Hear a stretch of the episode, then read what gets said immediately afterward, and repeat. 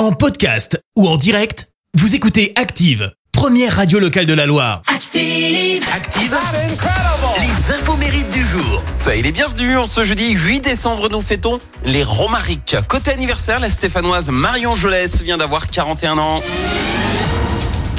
Elle présente régulièrement les tirages du loto et de l'euro million sur TF1. Euh, rien à voir avec euh, le JT.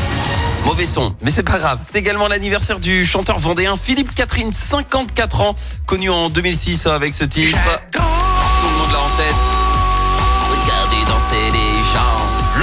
J'adore. Le fameux Luxor qu'il adore euh, a bel et bien existé d'ailleurs.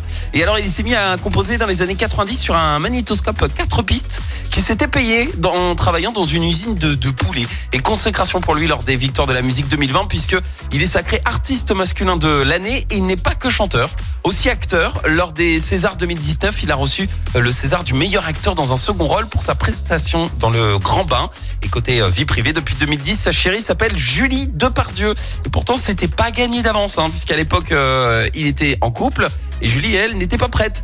Et elle a avoué, je cite, j'ai essayé de l'éloigner, je lui disais des saloperies, que je connaissais rien à son travail, que je préférais Wagner.